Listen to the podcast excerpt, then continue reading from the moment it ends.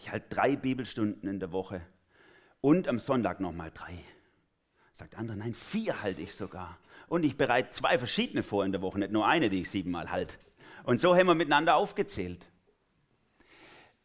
Später dann im drüber nachdenken, schäme ich mich für so Momente. Echt fromm. Wieso sind wir so fixiert auf das Äußerliche, auf das, was andere wahrnehmen? Ein von mir geschätzter Ethnologe aus Amerika, auch ein frommer, Lloyd Quast. Oh, sorry. Hey, ich mach's, Freddy. Danke. Okay, hast nichts gemacht, sorry. Also, der hat hier ein Kulturmodell, Kulturmodell entwickelt. Ist gut, wenn man einen Schuldigen hat, oder? Der hat ein Kulturmodell entwickelt, das ich sehr hilfreich finde, oder hilfreich fand schon immer für unser Leben. Er sagt, jede Kultur hat eigentlich verschiedene Schichten. In der äußersten Schicht ist unser Verhalten. Das sehen alle Leute, wie wir uns geben, was wir tun. Und darunter gibt es tiefere Schichten, nämlich unsere Werte. Unsere Werte bestimmen, was wir tun, was wir für gut halten.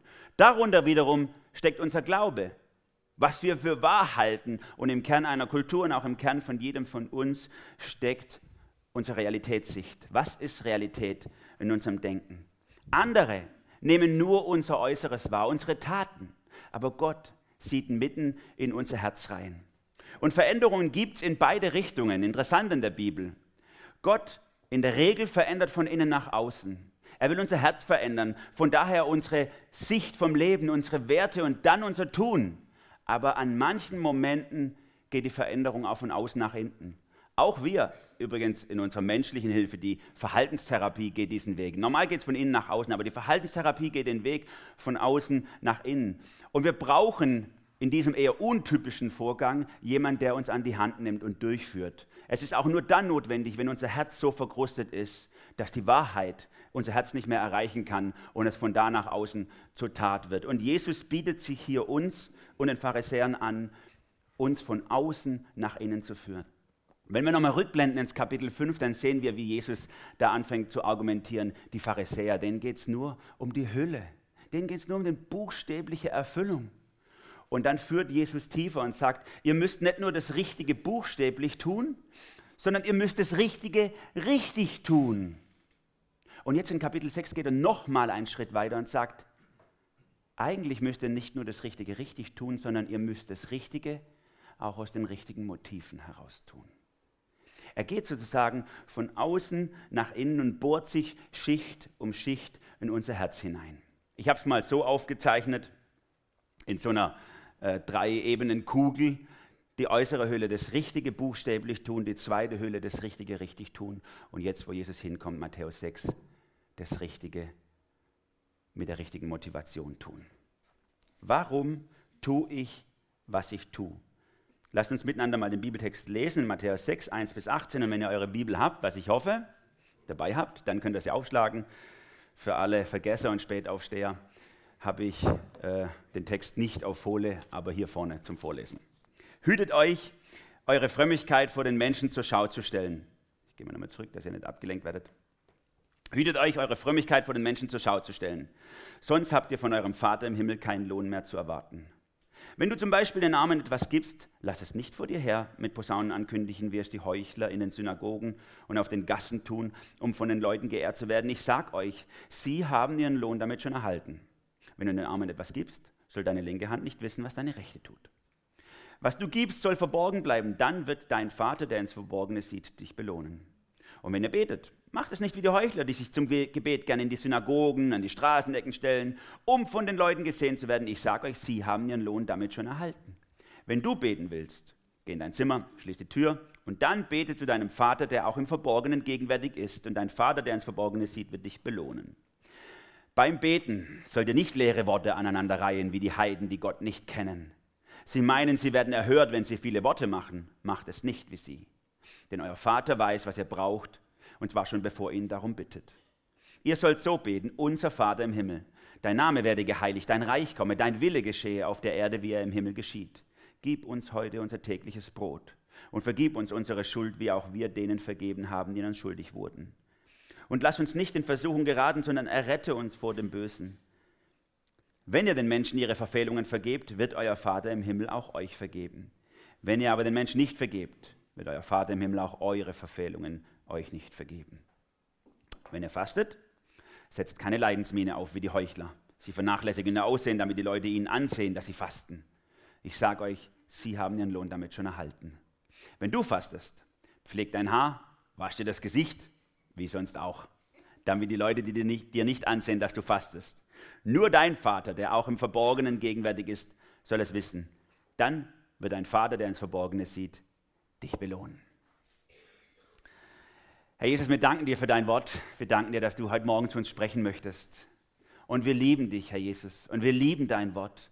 Und wir möchten dir das Recht einräumen, in unser Herz hineinzusprechen, uns zu verändern. In unserem Gefühlen, in unserem Denken, in unserem Handeln. Du sollst der Maßstab sein, an dem wir uns ausrichten, Heiland. Sprich du heute Morgen zu den verletzten Herzen, zu den verbohrten Herzen, zu unseren Gedanken, die rumrasen und keine Ruhe finden, Herr Jesus. Sprich dein Machtwort und stille du den Sturm in uns und zeig uns, was wichtig ist für uns, Herr. Amen. Der Jesus, bevor er reingeht in ein paar Beispiele, haut er erstmal einen dicken Pfosten rein, so einen Grundsatz, eine Headline könnte man sagen. Sei echt fromm. Hütet euch, eure Frömmigkeit vor den Menschen zur Schau zu stellen, sonst habt ihr von eurem Vater im Himmel keinen Lohn mehr zu erhalten oder erwarten. Hier knüpft Jesus natürlich nahtlos an Kapitel 5 an. Die Kapiteleinteilung ist ja sowieso mittelalterlich, sage ich mal, die ist gar nicht ursprünglich. Er knüpft hier eigentlich einfach nahtlos an und sagt, die Pharisäer, äußere Hülle, aber ihr sollt vielmehr aufs Innere schauen. Fromm oder Frömmigkeit. Dafür hat die Welt einen Begriff gefunden und das sind, ist der Begriff die Pietisten. Wir sind es. Im 17. Jahrhundert entstanden ist der Pietismus die größte Reformbewegung innerhalb des Protestantismus in Europa. Und dieser Begriff, die Pietisten, die Frömmler, das war eigentlich ein Schimpfwort am Anfang. Die Frömmler. Oder später, wo dann die Konventikler oder Bibelstunden sich gegründet haben, dann die Stündler. Das hat man so abfällig gesagt. Und dann haben sie es aufgenommen als Eigenbezeichnung, wie damals schon bei dem Begriff Christen, der auch erst als Schimpfwort gedacht war. Und die Pietisten haben gesagt, ja, wir sind die Pietisten. Das trifft es eigentlich. Wir wollen fromm sein, echt fromm. Gebet ist uns wichtig, Bibellesen ist uns wichtig und den Menschen ihre Lebensumstände, soweit wir es können, verändern. Das ist uns wichtig, das in Alltag umzusetzen, was wir von Gott verstehen. Die Praxis Pietatis, die gelebte Frömmigkeit. Das ist unser Ziel. Echte Frömmigkeit zeigt sich in der Praxis. Und deswegen haben die Frommen auch von Anfang an viel an Sozialreformen, an Witwen- und Waisenversorgung, an gefährdete jugendliche Einrichtungen, die wir heute noch betreiben, die der Staat betreibt zum Teil, die haben die Pietisten gegründet, um etwas zu ändern. Und dann kam es mit der Zeit, dass sich eine kleine Verschiebung ergeben hat. Die Frömmigkeit hat sich auf einmal aus der Praxis und aus dem Herzen verschoben auf eine äußere Ebene. Auf einmal war fromm ein bestimmtes Vokabular, ein bestimmter Kleidungsstil, eine bestimmte Frisur, bestimmte Haarlänge oder Kürze. Und man hat die Form schon von weitem erkannt. Jesus spricht zu diesen Leuten, die sich für fromm halten. Die Predigt heute, der Bibeltext heute ist für uns. Wir sind hier gemeint. Jesus nimmt hier ein paar Beispiele aus dem Alltag der Frommen. Spenden, beten, fasten. Brutal wichtig, macht es, aber es muss niemand merken, denn dein Herz ist Gott wichtig. Es reicht, dass er es weiß. Für Jesus ist es so wichtig, dass er am Anfang diesen dicken Pfosten reinhaut und sagt, hütet euch davor, eure Frömmigkeit zur Schau zu stellen. Hütet euch, passt bloß auf, wie schnell rutscht man da rein. Letzte Woche war ich im Hauskreis eingeladen und da gab es Essen davor und dann saßen die Gastgeber mit ihrem kleinen Sohn am Tisch auch dabei und ich habe so ein Déjà-vu habe ich gehabt, die haben dann ihrem Sohn beigebracht, wie man Bitte und Danke sagt. Es ist einfach schön, das zu beobachten, das ist wichtiger, äh, also wichtiger kultureller Marker für unser Milieu, sage ich mal, Bitte und Danke zu lernen, ganz normal. Und wir haben unseren Kindern das auch beigebracht, logisch. Ob sie das machen oder so, ist eine andere Frage. Aber wir sind uns darüber im Klaren, solche Dinge bewegen sich nur auf der äußeren Ebene. Es gibt die höflichsten Menschen, die mit den nettesten Worten die giftigsten Sachen sagen können, weil das Herz nicht verändert wurde. Jesus möchte tiefer gehen als nur die äußere Schicht. Er will deine Motive auf die Waage legen und verändern. Jesus sagt, achte doch auf den Lohn bei Gott. Es ist nicht so wichtig, was die Menschen über dich denken, sondern der Lohn bei Gott ist wichtig. Und damit meint Jesus nicht, dass wir, ob wir in den Himmel kommen oder nicht. Es geht um was ganz anderes. Es ist klar, dass die Rettung allein in Gnade und Glaube gegründet ist. Das macht das Neue Testament, zum Beispiel Römer 3, 23 und fortfolgende. Und viele andere Stellen machen das deutlich. Allein nur aus Gnade sind wir gerettet. Aber auch das ist wahr. Es gibt unterschiedlichen Lohn, auch in der Ewigkeit. Es gibt keinen frommen Kommunismus dort, sondern es gibt unterschiedlichen Lohn. Kronen, Verantwortungen und so weiter werden im Neuen Testament genannt, die es auch in der Ewigkeit gibt. Und die werden ein Resultat von dem sein, was auf den Grund Jesus Christus aufgebaut wurde. Ich sage jetzt ganz bewusst nicht, was wir auf den Grund aufgebaut haben. Was auf den Grund Jesus Christus aufgebaut wurde. Echte Frömmigkeit, so sagt Jesus hier beispielhaft, zeigt sich in dreierlei Hinsicht. Er nimmt hier die drei Beispiele, aber es könnte jedes andere Beispiel aus unserem Frömmigkeitsleben sein. Das waren jetzt drei Sachen, die vor allem in der jüdischen Praxis eben total wichtig waren und die jeder gesehen hat. Und er nimmt sie deswegen beispielhaft, weil sie die verschiedenen Ebenen unserer Beziehung beleuchten. Echte Frömmigkeit zeigt sich im Umgang mit den Mitmenschen, Wohltätigkeit üben, im Umgang mit Gott, Gebet und mit uns selber Fasten. Und in allen drei Fällen, ihr habt es vielleicht schon gemerkt beim Lesen des Textes, haben wir einen ähnlichen Aufbau. Als allererstes sagt Jesus immer, so macht's bitte nicht. Also so machen es die Heuchler. Und deswegen kriegen sie auch keinen Lohn. Und dann sagt er als zweites, macht's bitte so. Das wäre die richtige Art, wie wir es machen sollen. Und er geht damit immer auf die Motivlage. Und am Schluss spricht er davon, dass eben Gott, und immer mit derselben Formulierung, dass wir eben unseren Lohn von Gott her erwarten sollen. Ich habe es dann auch auf der Folie hier markiert, dass ihr es immer gleich erkennt.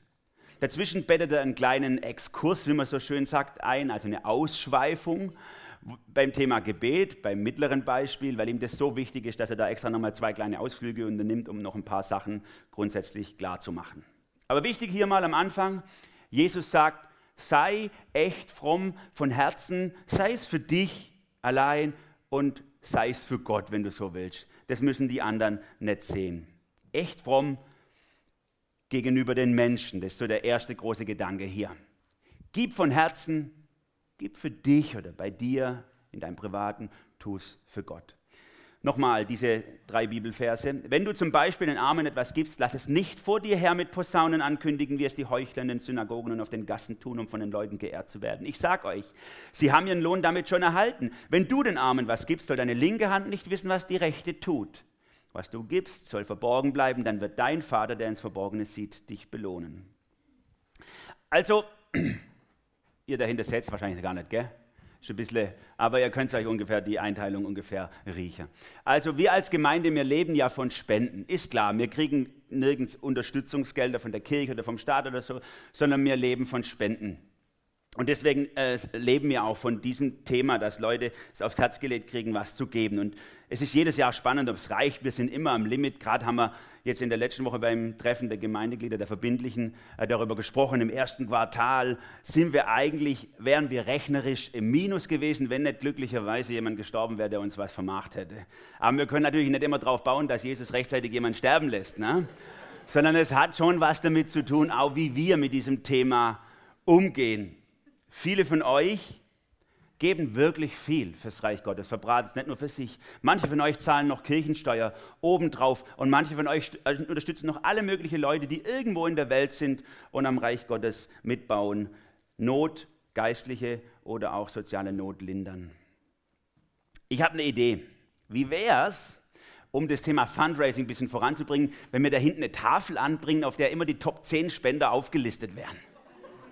Ich habe mir überlegt, das könnten wir vielleicht anfangen nächsten Monat, immer so die, die Top of the Month oder so. Ne? Immer so, wer ist der Beste diesen Monat gewesen und dann können wir so ein bisschen im, im Ranking ein bisschen uns betteln, damit äh, das ein bisschen gepusht wird. Ihr lacht. Es gab Zeiten in der Kirchengeschichte, wo das in Gemeinden gemacht wurde. Das ist kein Witz. Die haben sonntags vorgelesen, laut von vorne, wer wie viel gespendet hat. Sollen wir das einführen?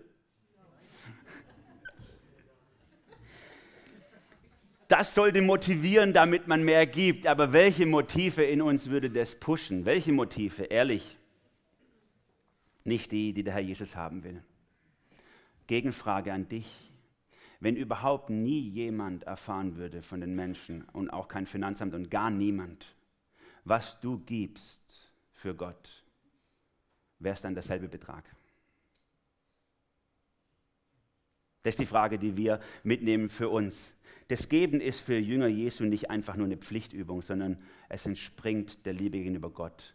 Gott liebt es zu geben. Gott ist so großzügig. Großzügigkeit ist göttlich. Knausrigkeit ist irdisch. Wer hat und wer bunkert, hat immer weniger. Das ist eine Regel im Reich Gottes.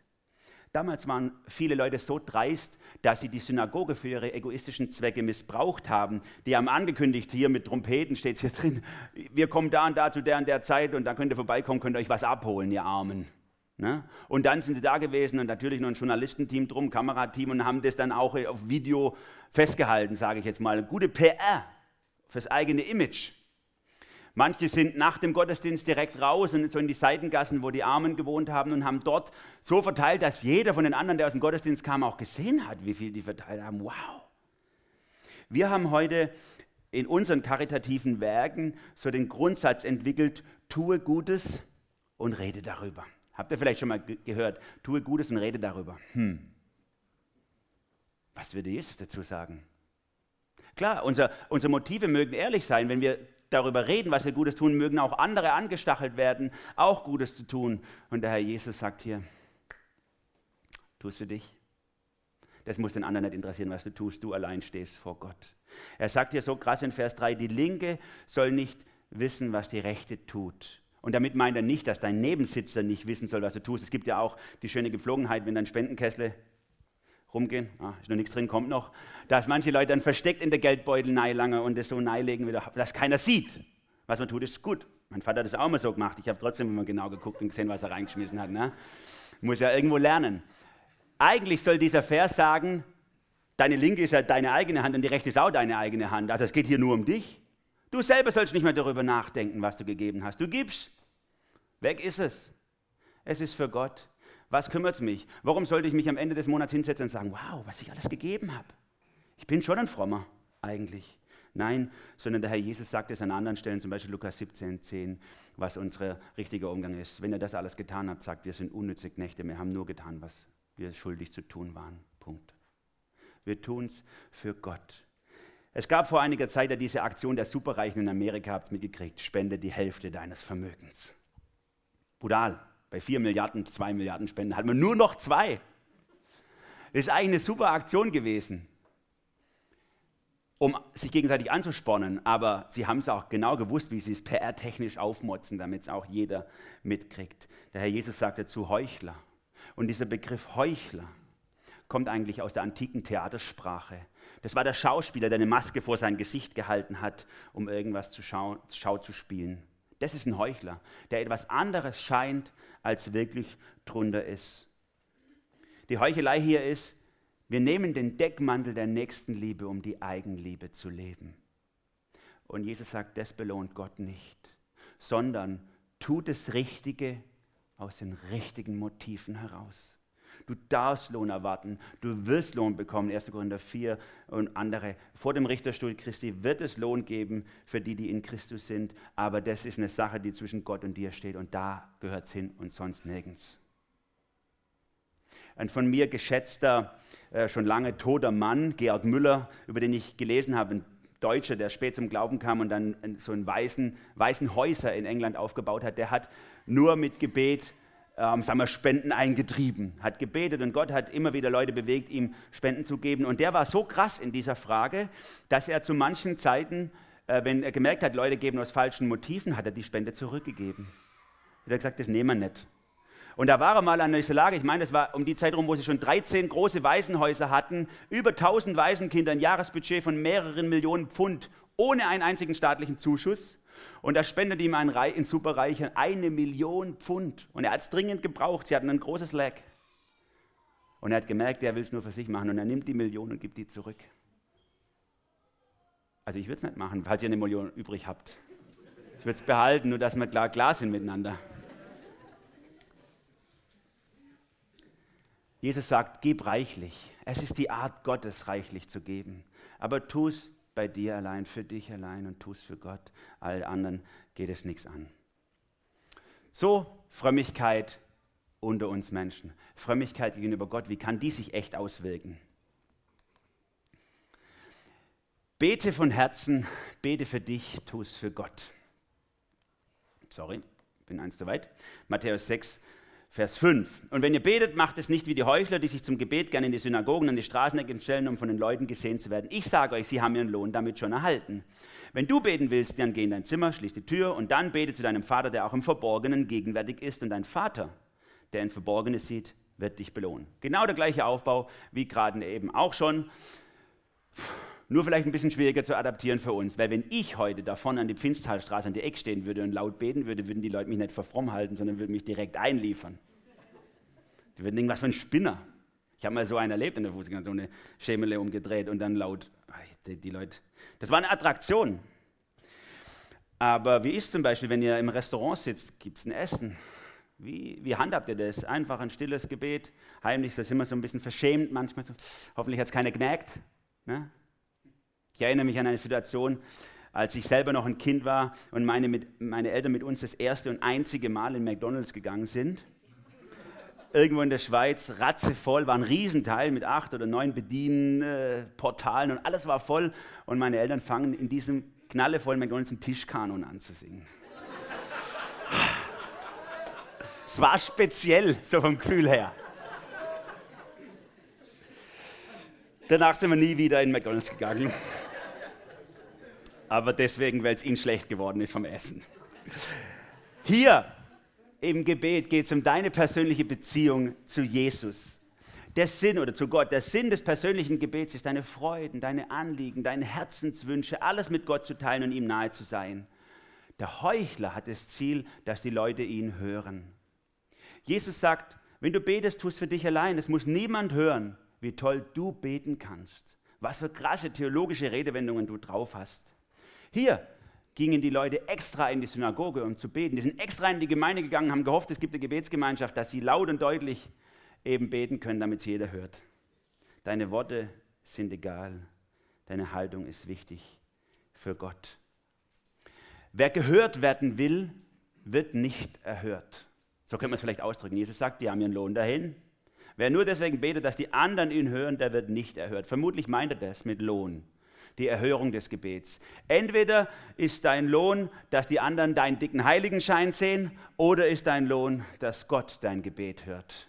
Deine Entscheidung. Achte darauf, sagt Jesus, dass das Gebet eine Privatsache zwischen Gott und dir ist. Geh in dein Zimmer und dann schließ bitte extra nochmal ab, damit keiner reinkommt. Du und Gott, darum geht's. So ähnlich wie wenn meine Frau und ich bei uns auf dem Balkon sitzen. Bei uns ist es in keinem Zimmer nämlich ruhig. Also sitzen wir auf dem Balkon, machen die Tür nach drinnen zu und sperren uns aus und sagen, könnt ihr mal drin bleiben, Kinder, jetzt müssen wir miteinander reden. Dann habe ich Zeit mit ihr, das zu teilen, was uns wichtig ist. Eine heiß umkämpfte Zeit. Das Bitterste, was ich dieses Jahr über das Gebet gehört habe, kommt von einer Frau eines Pastors, die zu mir gesagt hat, in der Gemeinde betet er so schöne, tolle Gebete und mit mir zu Hause überhaupt nicht. Autsch. Gebet ist so wichtig für Jesus. Und deswegen will er es extra vertiefen hier an der Stelle nochmal. Und er gibt hier einen Exkurs, eine Abschweifung. Zum ersten, Matthäus 6, 7, Vers 13, da spricht er, wie wir beten sollen, dass wir eben nicht mit leeren Worten reden sollen oder wie wir es auch übersetzen können, nicht einfach plappern, nicht einfach dahin plappern, sondern dass wir überlegen müssen, was wir sagen, was wir beten. Und weil es ihm so wichtig ist, verlässt er hier auch den seelsorgerlichen Rahmen. Bei den anderen drei immer gleich formulierten Abschnitten spricht er so ganz seelsorgerlich vom Du und hier geht er aufs Ihr über, will damit nochmal ein paar dicke lehrmäßige Pfosten reinhauen und sagen hier, das ist ganz allgemein brutal wichtig fürs Gebet. Wenn ihr betet, dann achtet bitte darauf. Nicht die Quantität macht's, die Qualität. Nicht die Menge, sondern das, was drin ist. Reiht nicht einfach Worte aneinander, der Inhalt macht's. Wenn ihr nur plappert, das erinnert so ein bisschen an die Gebetsmühlen des tibetanischen Buddhismus, wo man versucht, möglichst viel Geräusche zu machen, die als Gebet gelten, damit die Götterwelt besänftigt ist. Aber auch wir haben bei uns solche Dinge. verinnerlicht. Ne? Nehme ich mal einfach nur, bitte nicht auf die Füße getreten fühlen, den katholischen Rosenkranz. Kette wird genommen und Grenzlen um Grenzlen, immer das gleiche Gebet runtergerattert. Das beruhigt vielleicht unsere Nerven, hat einen meditativen Zweck, aber Gebet im Eigentlichen ist es nicht. Oder nehme ich unsere Lobpreiskultur, auf die wir ja so äh, abfahren, die echt cool ist. Aber noch eine Schleife und noch eine Schleife und noch eine Schleife macht uns nur emotional high und ist noch lang keine Anbetung. Wenn immer das Gleiche immer wieder runtergerattert wird. Jesus, wäre spannend, was er dazu sagen würde. Sei nicht vorschnell mit deinem Mund, sagt schon das Alte Testament. Dein Herz eile nicht, ein Wort vor Gott hervorzubringen, denn Gott ist im Himmel und du bist auf der Erde, darum seien deine Worte weniger. Wenige. Prediger 5, Vers 1. Und deswegen bringt Jesus beispielhaft hier so eine Essenz des Gebetes. Das Vaterunser, wie wir es nennen. Betet nun so. Und damit will er sagen, nehmt diese Art und Weise zu beten, aber wir sind natürlich Menschen, was haben wir daraus gemacht? Wieder ein Ritual, dass wir blabbern wie die Heiden. Jesus war es wichtig zu sagen, diese Art und Weise, diese Sachen, die ich jetzt bringe, um die soll es euch gehen im Gebet. Um die soll es euch gehen, wenn ihr mit Gott im Gespräch seid. Schade, dass wir wieder was Wörtliches draus gemacht haben, das ritualisiert machen, das Sonntag für Sonntag in den Kirchen rauf und runter rattern, ohne dass es ein inniges, bei manchen zumindest, dass es eine innige Zwiesprache mit Gott ist. Jesus will sagen, will nicht sagen, das ist eine Liturgie, sondern ein Muster, ein Vorbild, ein Beispiel. Als ich an diesen Text vor vielen Jahren mal gekommen bin, konnte ich, ich konnte ein paar Jahre lang das Vaterunser nicht mehr beten, weil ich gemerkt habe, wie wir das missbrauchen. Das ist sowas von daneben und der Herr will sich schämen dafür, dass wir es einfach nur runterrattern. Denn das hat er nicht in der Intention gehabt hier. Drei Bitten enthält diese kurze Form des Vaterunser. Es gibt noch eine längere Form. An dem sehen wir auch schon, dass es nicht die Worte sind, sondern der Inhalt. An dieser kurzen Form drei Bitten, wo es um Gott geht, drei Bitten, wo es um die Menschen geht. Und das ist schon mal eine erste Beute, die wir mitnehmen können in unser Gebetsleben. Hey, in deinem Gebet, lass es doch zuerst um Gott gehen. Um das, was Gott auf dem Herzen liegt, was wichtig ist für ihn und dann um deine Anliegen. Gott, dein Name soll geheiligt werden, dein Reich soll kommen, dein Wille geschehen. Das, da kommt so eine tiefe Sehnsucht eigentlich zum Ausdruck, dass wir wirklich uns danach sehnen, dass das Reich Gottes, das Königreich Jesu, das Millennium heranbricht und in der Zwischenzeit soll möglichst Gottes Wille einfach passieren auf der Erde. So eine Sehnsucht danach, dass das passiert, was Gott will. Fast so wie ein Kind, das auf den Geburtstag wartet. Vor einiger Zeit ist uns zum Hals rausgekommen mit einer unserer Töchter, die gesagt hat, wann habe ich Geburtstag? Schatz, dein Geburtstag war vor vier Wochen. Aber wann habe ich wieder Geburtstag? Und dann hat sie in der nächsten Woche eine, eine Wunschliste gebracht. Dann hat meine Frau gesagt, es sind fünf Wochen her, dein Geburtstag. Das dauert noch, oh, wie lange noch? Und dann hat sie wieder, und sie hat so oft Wünsche geäußert zum Geburtstag, bis meine Frau ihr den, das Wort verboten hat. Dann darfst du jetzt nicht mehr von deinem Geburtstag sprechen. So eine Sehnsucht kommt hier zum Ausdruck. Ach, Herr Jesus, ich will so, dass dein Reich kommt. Das wäre so Hammer. Ich sehne mich so danach. Ja, dauert noch ein bisschen. Aber bitte, das wäre so super, wenn. Und ich wünsche mir so, dass das passiert, was du willst, Herr Jesus. Kommt diese Sehnsucht, dass Gottes Wunsch und Wille geschieht, auch in deinen Gebeten zum Ausdruck. Das ist das, was du mitnehmen kannst. Wie oft beten wir so, danke für den schönen Tag, Herr Jesus, danke, dass du aufgepasst hast, hast auf mich. Ich meine mich mir, Herr, segne diese vier. Und dann bringen wir unsere Sachen. Jesus sagt zuerst, Gott und seine Anliegen, die sollen dir als Sehnsucht auf dem Herzen liegen. Und dann kommen deine Anliegen. Und auch hier wieder, wenn es um die Menschen geht, bittet Jesus hier, gib uns Nahrung, gib uns Vergebung, bewahr uns vor Anfechtung. Auch da zeigt die Prioritäten Jesu. Ein Gebet um das tägliche, das reicht, und das andere darum, wie wir in unserem Verhältnis zu Gott leben. Vergebung und dass ich gerade wenig mit erleben kann, Herr. Puh, sind es auch meine Prioritäten beim Beten? Geht es mir darum, dass ich so leben kann, wie es Gott gefällt? Gott hat ja alles in der Hand. Meine Lebensumstände sind abhängig von ihm und veränderbar durch ihn. Alles muss an Gott vorbei. Deswegen leg es ihm einfach hin. Apropos Vergebung, das ist eigentlich der zweite Exkurs, den der Herr Jesus hier bringt. Da sagt er so, ah, über Vergebung muss ich euch noch extra was sagen. Wenn ihr den Menschen ihre Verfehlung vergebt, wird euer Vater im Himmel auch euch vergeben. Wenn ihr aber den Menschen nicht vergebt, wird euer Vater im Himmel auch eure Verfehlungen euch nicht vergeben. Hm, wie ist denn das jetzt gemeint? Ich habe gedacht, das ist ein Geschenk mit der Vergebung. Muss ich jetzt was machen dafür, dass ich Vergebung kriege? Nein, so ist es nicht gemeint beim Herrn Jesus hier sondern auch das wieder eingebettet in die Gesamtlehre zeigt, der Herr Jesus wieder die Herzensgesinnung auf durch unsere Taten. Ganz ähnlich wie später der Bruder vom Herrn Jesus, der Jakobus in seinem Brief schreibt, dass er sagt, an deinem Leben, an der äußeren Schicht, nehmen wir nochmal dieses Kulturmodell, an der äußeren Schicht zeigt sich dann letztlich, was innen drin steckt. Und wenn du den Wert der Vergebung nicht von Gott selber gelehrt und verinnerlicht hast, wirst du es auch in der äußeren Schicht nicht leben. Denn Menschen immer zu vergeben bei allem, was sie tun, ist so unmenschlich. Das macht keiner. Wir sind so schnell fertig mit Leuten, sagen, kannst du mich mal. Aber vergeben, ständiges Vergeben ist göttlich und an dem zeigt sich, ob der Herr Jesus in deinem Herzen lebt.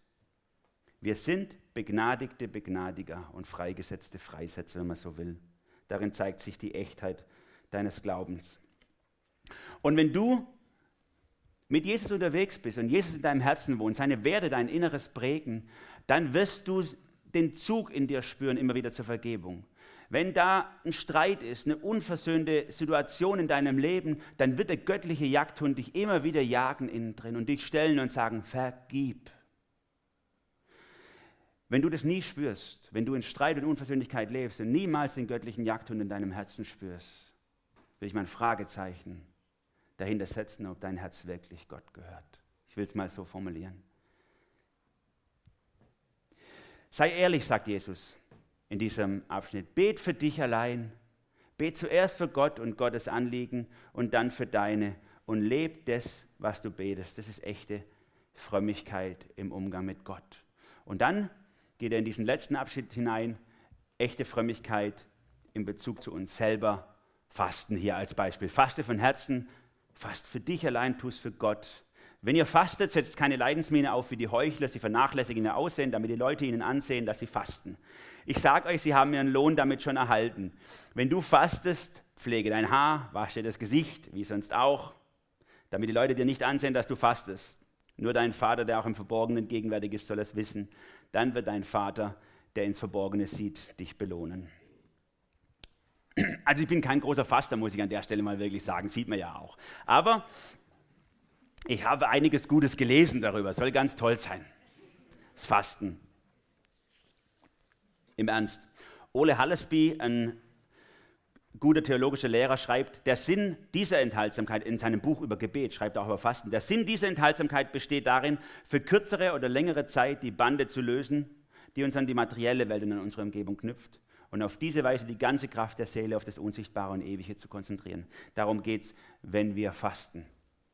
Bei den Juden war Fasten sehr beliebt, natürlich auch als Zeichen, um Reue, Buße, Umkehr zum Ausdruck zu bringen, auch als Gebetsbegleitung es war irgendwie ein äußeres Zeichen, dass innerlich man sich demütigt vor Gott. Warum Christen oft nicht fasten, liegt einfach daran, dass der Herr Jesus das ja auch nicht also lehrt. Er sagt nicht, faste bitte auch. Das gehört ganz normal zum Leben dazu. Beten und, und das Wort Gottes und so. Das, ist, das sind Sachen, die die Bibel an vielen Stellen lehrt, dass wir das in unserem Leben haben sollen. Aber das Fasten, das ist mehr so, ist auch nett, sage ich mal, aber wird nirgends verlangt. Und trotzdem ist es, das, ist es was Gutes. Frage an dich, Warum fastest du? Mal noch ein paar Kilo runterkriegen? Medizinische Gründe, entschlacken? Oder vielleicht auch soziale Gründe, ich, esse, ich faste Fleisch, damit irgendwie. Oder vielleicht auch, lach nicht Susanne. Oder vielleicht auch Fasten, um seine Selbstbeherrschung zu trainieren, Süßigkeiten fasten. Die biblischen Gründe für Fasten liegen daran, dass wir die Nähe Gottes suchen, dass wir uns konzentrieren auf ihn im Gebet und nicht abgelenkt werden davon. Vielleicht auch, dass du dadurch die Ernsthaftigkeit zum Ausdruck bringst, obwohl Gott dein Herz natürlich kennt. Und wenn du aber so fastest, aus diesen Gründen braucht es niemand wissen. Ist toll, wenn ihr es macht, aber ihr müsst hier nicht sagen, wie toll ihr das drauf habt, sondern macht es heimlich, für euch allein. Wir verheimlichen ja eher das andere, also das Naschen verheimlichen wir ja eher, gell? Oder? gibt hier eine Familie in, in Durlach, mit denen wir so lose bekannt sind. Die Frau ist der volle Öko-Freak. Da beschweren sich sogar die Kinder bei uns darüber, was die Mama kocht. Kommt ja eher nicht so arg vor. Und den Vater sehe ich manchmal, obwohl er sein Büro im Haus hat, bei ihnen daheim sehe ich ihn manchmal, wie er dann morgens, so, wenn ich zum Büro gehe, auch zum Bäcker geht, sich was holt und wieder zurückgeht. Weil irgendwie das Frühstück nicht so sein Ding war zu Hause vermutlich. Das machen wir gerne heimlich, mal was Süßes uns gönnen, ein bisschen Alkohol, solche Sachen. Aber der Herr Jesus sagt, das Fasten sollst du heimlich tun. Es geht nur um dich und Gott. Die Heuchler wollen, dass andere Menschen sie sehen. Ich erinnere mich an den Flüchtling vor zwei Jahren, der nigerianische Flüchtling, der bei uns in der Gemeinde hier einige Wochen war, bevor er dann ähm, transferiert wurde und mit dem ich morgens unterwegs war und wir mussten was erledigen zusammen und ich habe dann ihn eingeladen zum Kaffee und zum, zum Frühstück und er sagt, er isst nichts. Wieso? Sagt er, er fastet. Sage ich, wie, du fastest? Sagt er, ja, er fastet dreimal die Woche. Bis drei Uhr mittags. Und ich so, oh, okay. Aber krass, dreimal die Woche. Und dann hat er, hat er schon gemerkt, in meinem Kindladen und so, dass ich ihn schon ein bisschen glorifiziere, war ein Pastorensohn. Und dann hat er gesagt, nee, das ist abgeschwächt. Er sagt, nee, brauchst jetzt, das ist kein Ding. Also das mache ich einfach nur so. Ich kann alles ganz normal machen, Sport und raus und so. Das merke ich nicht in meinem Alltag. Das mache ich einfach nur um so. Und dann hat er erklärt, so vom Geistlichen her, dass es eine Sache ist zwischen Gott und ihm. Und dass er mir jetzt nur sagt, weil ich ihn jetzt gerade zum Essen eingeladen habe an der Stelle. Ich habe es nicht gewusst, obwohl ich schon einige Wochen mit ihm einige Zeit verbracht habe. So will der Herr Jesus, dass wir fasten ganz normal alles machen, sich waschen und kämmen. Gut, ist für manche nicht normal, aber so ganz normal uns herrichten äußerlich, damit es keiner merkt. Wer sichtbar Lohn fordert für seinen Verzicht, verzichtet auf Lohn, könnte man sagen. Wer sichtbar Lohn fordert für seinen Verzicht, dass die anderen sagen, wow, das ist ja einer, der verzichtet auf den eigenen eigentlichen Lohn. Die Menschen halten dich vielleicht für einen Heiligen, aber Gott kannst du nicht täuschen. Denn es geht beim Fasten darum, dass du in deiner Herzenshaltung und in deiner Nähe zu Gott verändert wirst. Wenn es überhaupt einen christlichen Wert hat, das Fasten, es hat einen christlichen Wert, aber nicht ein ausdrückliches Gebot, dann ist es dieser Wert, sich wirklich in die Nähe Gottes zu begeben und nicht ablenken zu lassen. Wenn du es aus falschen Motiven heraus tust, ist dieser Lohn dahin und es bringt nichts. Wie gesagt, ich bin auch kein Held im Fasten, aber vielleicht kannst du mit mir einen Deal machen und wir fangen irgendwie mal so klein an. Vielleicht fasten wir mal 30 Minuten am Tag Schlaf oder Bildschirm, um Zeit mit Gott zu verbringen. Was für einen gigantischen Lohn hätten wir dafür, oder? 30 Minuten Bildschirm fasten oder chillen oder egal was auch immer, die die Zeit klaut mit Gott. Faste doch damit mal. William McDonalds noch sagt, Fasten kann im Gebetsleben helfen, indem es Lustlosigkeit und Schläfrigkeit nimmt. Es ist in Krisenzeiten sehr wertvoll, wenn man den Willen Gottes zu erfahren sucht. Fasten ist eine Angelegenheit zwischen einem einzelnen Gläubigen und Gott und soll nur aus dem Wunsch raus durchgeführt werden, Gott zu gefallen. Fasten. Echt fromm, wenn du solche Frömmigkeitsübungen auch einfach nur zwischen Gott und dir machst. Wie gesagt, das sind jetzt keine, das sind jetzt die, nicht die wichtigen Sachen, also Almosen, Beten und Fasten als die, die, die frommen Übungen. Nein, nein, Jesus nimmt nur die Sachen, die auffällig sind. Beim Almosen, da spricht er ja nicht über die anderen Spenden eigentlich, die von Tempel gegeben werden und für die Leviten und so. Beim, äh, beim, beim Beten spricht er ja nicht über das öffentliche Gemeindegebet, sondern über das persönliche Gebet eigentlich. Und auch das Fasten, wie gesagt, ist hier nur ein Beispiel für das, wie wir manchmal auftrumpfen wollen mit unserer Frömmigkeit gegenüber anderen. Ich möchte zum Ende kommen. Frömmigkeitsübungen sind was total Wertvolles und sie mögen heute ein bisschen anders aussehen als damals. Nicht genau die gleichen sind bei uns heute auffällig. Wir als Pietisten hier sind die Frommen im Lande.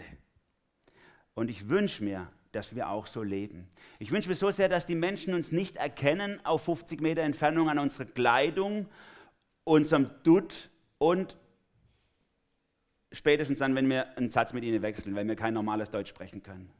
Das wäre schade, wenn das unser Erkennungsmerkmal wäre. Und es wäre toll, wenn wir es einfach im Leben beweisen und das nur vor Gott und es niemand zu interessieren braucht. Das, was wir tun, lasst uns für Jesus tun, dass wir es gern tun und ohne Leidensmiene tun. Ja, gib gern Geld, gib viel von deinem Geld, hau rein, was immer auch möglich ist oder vielleicht sogar noch mehr. Das ist super aber es muss niemand wissen. Es ist eine Sache zwischen dir und Gott. Bet leidenschaftlich, bet total viel, wann immer es geht, ständig, unterwegs, daheim, Gebetszeiten, ständiges Gebet, hau rein. Aber du musst es nicht vor dir hertragen, wie toll ich beten kann. Und ebenso, wenn du fastest, dann tu es gern und fröhlich, fokussiere dich auf Gott darauf, aber sag es nicht unbedingt den anderen. Bei allem gilt, echt fromm bist du dann, wenn dir niemand auf die Schulter klopfen muss und sagen, wow, was für ein toller Kerl, was für ein tolles Mädel du bist. Also so einen dicken Heiligenschein hätte ich auch gern. Gott sieht's und er freut sich dran. Und er wird dich auf seine Weise belohnen und das reicht dicke aus. Amen.